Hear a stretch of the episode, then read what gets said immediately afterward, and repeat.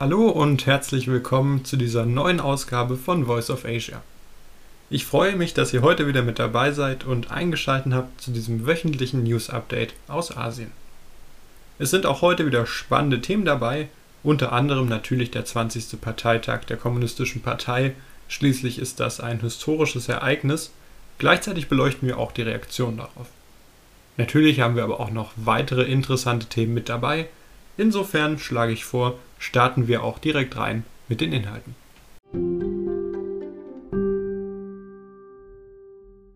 Zu Beginn dieses Podcasts habe ich gleich gute Nachrichten für all diejenigen von euch, die in den kommenden Jahren eine Reise nach Südostasien planen. Denn die EU und der Verbund asiatischer Staaten hat das weltweit erste Block-zu-Block-Luftverkehrsabkommen geschlossen. Für uns als Passagiere bedeutet das eine größere Anzahl an Flügen und mehr Reiseziele zwischen den beiden Regionen. Das sind doch tolle Nachrichten. Das Abkommen selbst wurde tatsächlich auch schon lange vorbereitet. Bereits 2016 hat man mit den Verhandlungen begonnen und diese auch erst im letzten Jahr, also 2021, abgeschlossen. Nun mussten noch rechtliche Fragen geklärt werden, damit das Abkommen auch unterschriftsreif wird. Das ist jetzt aber glücklicherweise geschehen. Was bedeutet das Abkommen nun ganz konkret? Nun, wörtlich heißt es dazu in der Pressemitteilung, die Passagiere können sich auf eine größere Vielfalt an Zielen, mehr Flugfrequenzen und mehr Reisemöglichkeiten zwischen Südostasien und Europa freuen. Das sind wirklich positive Nachrichten, die man da hört. Gleichzeitig soll das Abkommen jedoch nur die Grundlage für eine engere Zusammenarbeit zwischen den ASEAN-Staaten und der EU in Bereichen wie Flugsicherheit, Luftverkehrsmanagement und Verbraucherschutz darstellen. Der ASEAN-Generalsekretär bezeichnete den Durchbruch bei den Verhandlungen als Zitat bedeutenden Meilenstein in der Geschichte der Weltluftfahrt und die EU-Verkehrskommissarin wies darauf hin, dass von der erhöhten Konnektivität zwischen den beiden Regionen rund 1,1 Milliarden Menschen profitieren werden. Wenn wir schon einmal dabei sind, bleiben wir doch gleich beim Thema Kooperationen, denn hier hat sich in der zurückliegenden Woche einiges getan. Zunächst Singapur und Australien haben ein bahnbrechendes Abkommen über die Green Economy unterzeichnet. Auf dieser Basis soll die Zusammenarbeit der beiden Länder in einzelnen Sektoren der grünen Wirtschaft intensiviert werden, beispielsweise im Hinblick auf eine nachhaltigere Landwirtschaft und auch im Hinblick auf die Erschließung grüner Schifffahrtskorridore. Das heißt ganz konkret, dass man emissionsfreie Seewege zwischen den Häfen von Singapur und Australien einrichten möchte Insgesamt will man gemeinsam 17 Initiativen angehen, beispielsweise in Bezug auf Hürden für den grenzüberschreitenden Handel bei Umweltgütern. Diese möchte man abbauen. Man möchte gegenseitige Investitionen in umweltfreundliche Technologien fördern und auch in der Forschung stärker zusammenarbeiten. Tatsächlich handelt es sich hier um das erste bilaterale Abkommen dieser Art und sowohl Australien als auch Singapur erhoffen sich davon, als Vorbild für andere Länder zu dienen. Australien hat jedoch scheinbar nicht nur mit Singapur zusammengefunden, sondern auch mit Japan. Beide Seiten wollen am Samstag ein neues Sicherheitsabkommen schließen, in dem man besonderen Fokus auf Chinas maritime Expansion legt. Damit soll ein Gegengewicht zu Chinas wachsender militärischer Stärke in der Region aufgebaut werden. Die letzte gemeinsame Sicherheitserklärung zwischen Japan und Australien stammt tatsächlich aus dem Jahr 2007, ist also schon eine ganze Weile her und fokussierte sich damals noch auf Themen wie Terrorismusbekämpfung und das Atomwaffenprogramm von Nordkorea. Hier sieht man eben auch sehr schön, wie sich diese globalen Themen im Laufe der Jahre wandeln können. Neben dem Sicherheitsabkommen möchte man jedoch auch die Zusammenarbeit im Energiesektor stärken. Schon heute zählt Australien als größter Lieferant von Flüssiggas für Japan. Nicht unerwähnt bleiben sollte in diesem Zusammenhang auch eine Einigung zwischen Kanada und Indonesien zur Vertiefung der gegenseitigen Handelsbeziehungen. Derzeit wird zwischen den beiden Staaten an einem Wirtschaftspartnerschaftsabkommen gefeilt, die Verhandlungen hierzu sollen bald schon in die dritte Runde gehen. Kanadische Unternehmen erhoffen sich dadurch einen erleichterten Zugang zu den Lieferketten in Südostasien. Für Indonesien gehen Experten davon aus, dass eine Steigerung des nationalen BIPs um rund eine Milliarde US-Dollar und eine Exportsteigerung nach Kanada um 850 Millionen US-Dollar erreicht werden kann.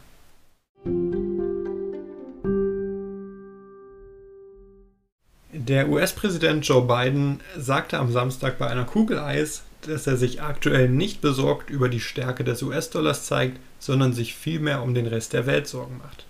Er bezeichnete nicht die Stärke des Dollars, sondern einen Mangel an Wirtschaftswachstum und solider Politik in vielen anderen Ländern als tatsächliche Probleme. Kurz zum Hintergrund, wir hatten das Thema ja schon in der letzten Woche kurz angesprochen.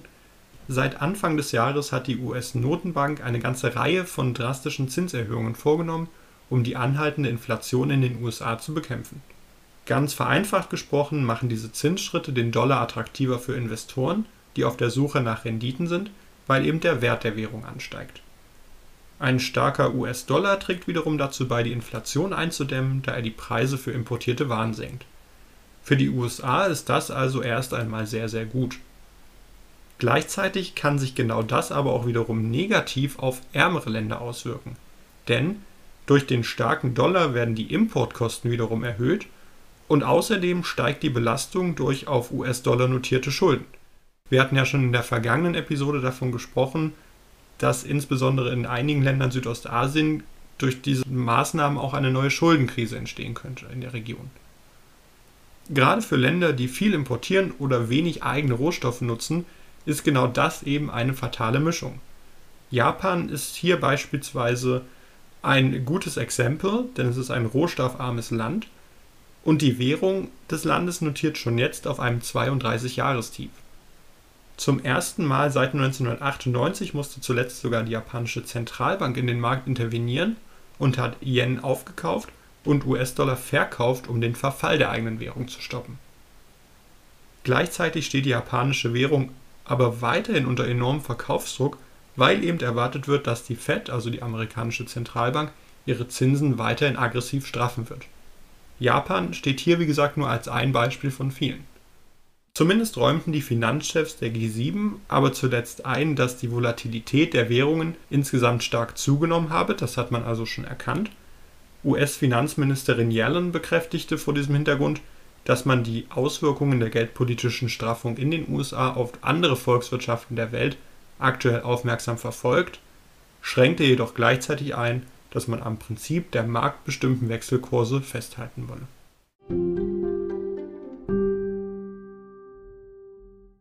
So, kommen wir weg von der Währungspolitik hin zum Gas. Chinesische Staatskonzerne aus dem Energiesektor wurden in einer Anweisung der staatlichen Behörden zuletzt aufgefordert, den Weiterverkauf von LNG an Europa einzustellen. Die Nationale Entwicklungs- und Reformkommission hat die staatlichen LNG-Importeure darunter beispielsweise Sinopec oder PetroChina, angewiesen, den Weiterverkauf von LNG zu stoppen und selbst einzulagern, damit die chinesische Gasversorgung über den Winter gedeckt werden kann. Zuletzt war es so gewesen, dass die chinesischen LNG-Importeure ihre überschüssigen Lagerbestände an Europa weiterverkauft haben und damit eben auch hohe Gewinne erzielen konnten. Das lag unter anderem auch daran, dass in Europa eben ein enormer Nachfragedruck entstanden ist und gleichzeitig aber auch die chinesische Inlandsnachfrage noch nicht auf dem Vorkrisenniveau ist, weil eben Zero Covid, aber auch eine anhaltende Immobilienkrise die Inlandsnachfrage im Land drosseln. Für Europa war das natürlich gut, weil man so seinen Gasbezug diversifizieren konnte. Nun wird das Angebot aber erst einmal wieder schrumpfen. Gleichzeitig muss man jedoch sagen, dass die Gasreserven und die Gasspeicher in Deutschland, aber auch in Europa insgesamt bereits jetzt gut gefüllt sind und der Gaspreis liegt aktuell auf dem niedrigsten Stand seit drei Monaten. Auch wenn die Gasspeicher alleine natürlich nicht ausreichen werden, um beispielsweise Wirtschaften wie die von Deutschland über einen kalten Winter zu bringen, muss man doch sagen, dass die akuten Sorgen zumindest vorerst ein Stück weit gemildert sind. Inwiefern sich die Maßnahmen aus China nun also auf den europäischen Gasmarkt auswirken werden, das bleibt vorerst abzuwarten.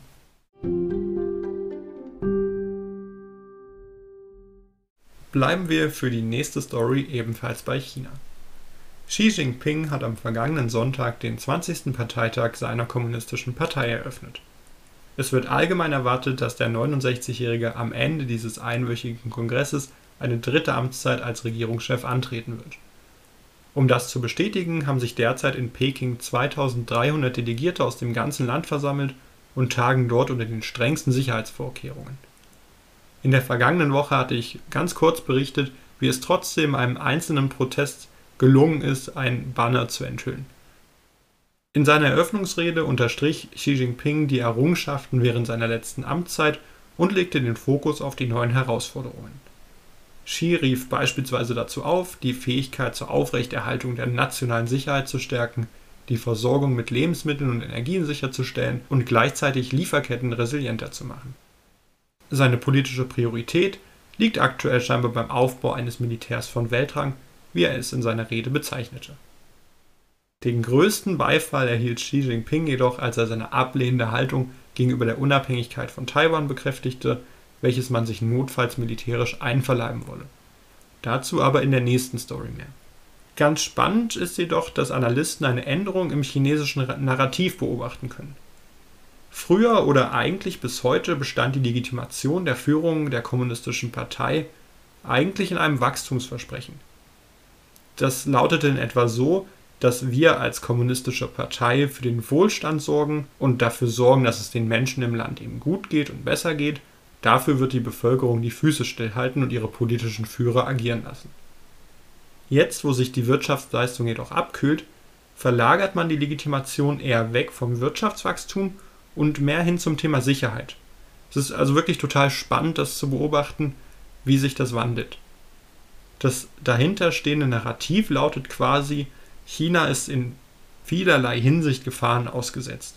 Ja, sei es jetzt innen beispielsweise von Covid und außen eben von den USA.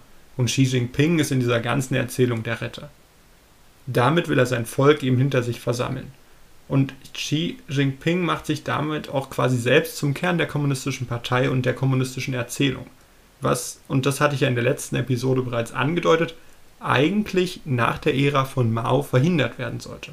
Man darf also gespannt sein, wie sich die Entwicklung hier noch fortsetzen wird. Auf eine Besserung der Beziehung zum Westen sollte man aktuell allerdings nicht setzen. Selbstverständlich haben die Amerikaner direkt auf die Rede von Xi Jinping reagiert. Der amerikanische Außenminister Anthony Blinken zeigt sich tatsächlich besorgt über die Rede von Xi Jinping. Schließlich hatte der chinesische Staatschef, wie eben bereits angedeutet, hier sein Versprechen wiederholt, Taiwan eines Tages eben mit dem Festland wiedervereinigen zu wollen. Friedlich oder eben militärisch. Für Anthony Blinken unterstreicht das eben auch die aggressive Richtung, die China in den letzten Jahren international eingeschlagen hat, und seiner Ansicht nach wird es diesen Weg auch weiter beschreiten.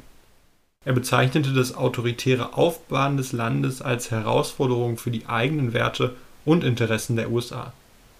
Auch das US-Militär hat bereits Alarm geschlagen, denn seiner Ansicht nach hat China seine Streitkräfte mittlerweile so weit ausgebaut, dass es tatsächlich bald dazu in der Lage sein könnte, Taiwan auch anzugreifen.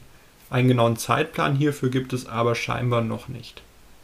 Auch Anthony Blinken geht davon aus, dass China bereits zumindest grundsätzlich die Entscheidung getroffen hat, den aktuellen Status quo nicht länger zu akzeptieren und nun darauf hinarbeitet, die Wiedervereinigung auf dem einen oder anderen Weg herbeizuführen. Xi Jinping hat dieses Ziel in seiner Parteitagsrede auch gleich mehrfach unterstrichen, beispielsweise indem er betonte, hier ein wörtliches Zitat, er sieht die Räder der Geschichte auf die Wiedervereinigung Chinas zurollen und er will sich die Möglichkeit vorbehalten, alle notwendigen Maßnahmen hierfür zu ergreifen. Klingt relativ deutlich. Kleiner Fun Fact, Fun in Anführungsstrichen natürlich nur am Rande, die Kommunistische Partei hatte tatsächlich nie die Kontrolle über die Insel Taiwan, insofern ist es eigentlich falsch, von einer Wiedervereinigung zu sprechen. In jedem Fall bekräftigte Xi Jinping das Ziel der Wiedervereinigung und unterstrich, dass dieses nicht von Generation zu Generation weitergegeben werden dürfe. Man darf hier also gespannt sein, wie sich das Ganze weiterentwickeln wird, aber es sieht natürlich erstmal nicht so gut aus. Auch hierzulande scheint man im Übrigen die Gefahr, die von China ausgeht, mittlerweile mehr und mehr zu begreifen. Der BND, also unser Bundesnachrichtendienst, sprach zuletzt davon, dass wenn Russland der Sturm sei, dann sei China der Klimawandel.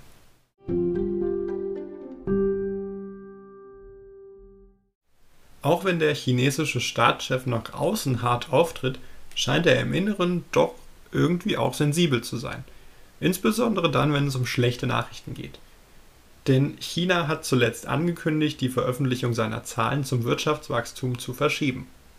Eigentlich sollten diese schon am vergangenen Dienstag bekannt gegeben werden, wenn Xi Jinping aber gerade in dieser Zeit einen Parteitag abhält, in dem er sich eine historische dritte Amtszeit sichern will, kommen schlechte Nachrichten eher ungelegen.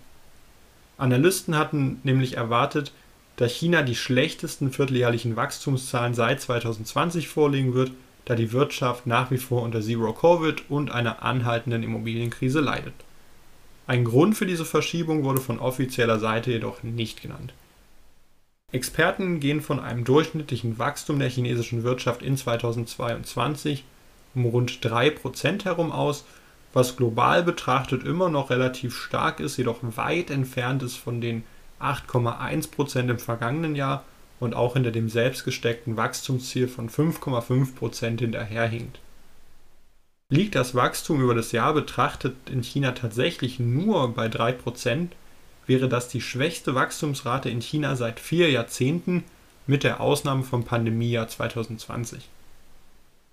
Neben den Wachstumszahlen wurde darüber hinaus auch die Veröffentlichung der Einzelhandelsumsätze sowie von Indikatoren zum Immobiliensektor ohne Angabe von Gründen verschoben.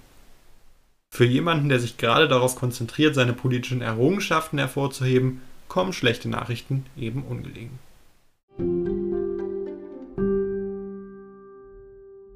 Blicken wir zum Abschluss dieses Podcasts noch einmal kurz auf Australien. Nachdem das Land in den letzten Wochen bereits von starken Regenfällen getroffen wurde, erwarten Meteorologen nun weitere schwere Regenfälle. Tausende Menschen machen sich in der Folge bereit für weitere Überschwemmungen. Der australische Fluss Murray, der die natürliche Grenze zwischen den beiden bevölkerungsreichsten Bundesstaaten New South Wales und Victoria bildet, könnte in Teilen sogar seinen höchsten Stand seit fast drei Jahrzehnten erreichen. Tausende Menschen werden derzeit darauf vorbereitet, ihre Häuser zu verlassen. In weiten Teilen des Südostens gilt eine Hochwasserwarnung. Die Region hat in den vergangenen Wochen an zwei Tagen mehr Niederschlagsmenge verzeichnet, als sonst über einen gesamten Monat üblich ist. Neben den menschlichen Kosten, die damit einhergehen, warnt der Finanzminister Jim Chalmers auch davor, dass die Überschwemmungen die Lebensmittelpreise weiter treiben könnten. Teilweise sind ganze Anbauflächen im Land überschwemmt und teilweise laufen auch Milchbetriebe nur noch mit verringerter Kapazität.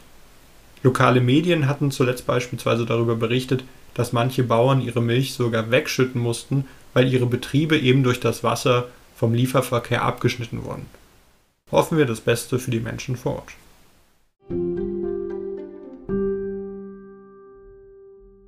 So, damit sind wir auch schon wieder am Ende der heutigen Episode angelangt.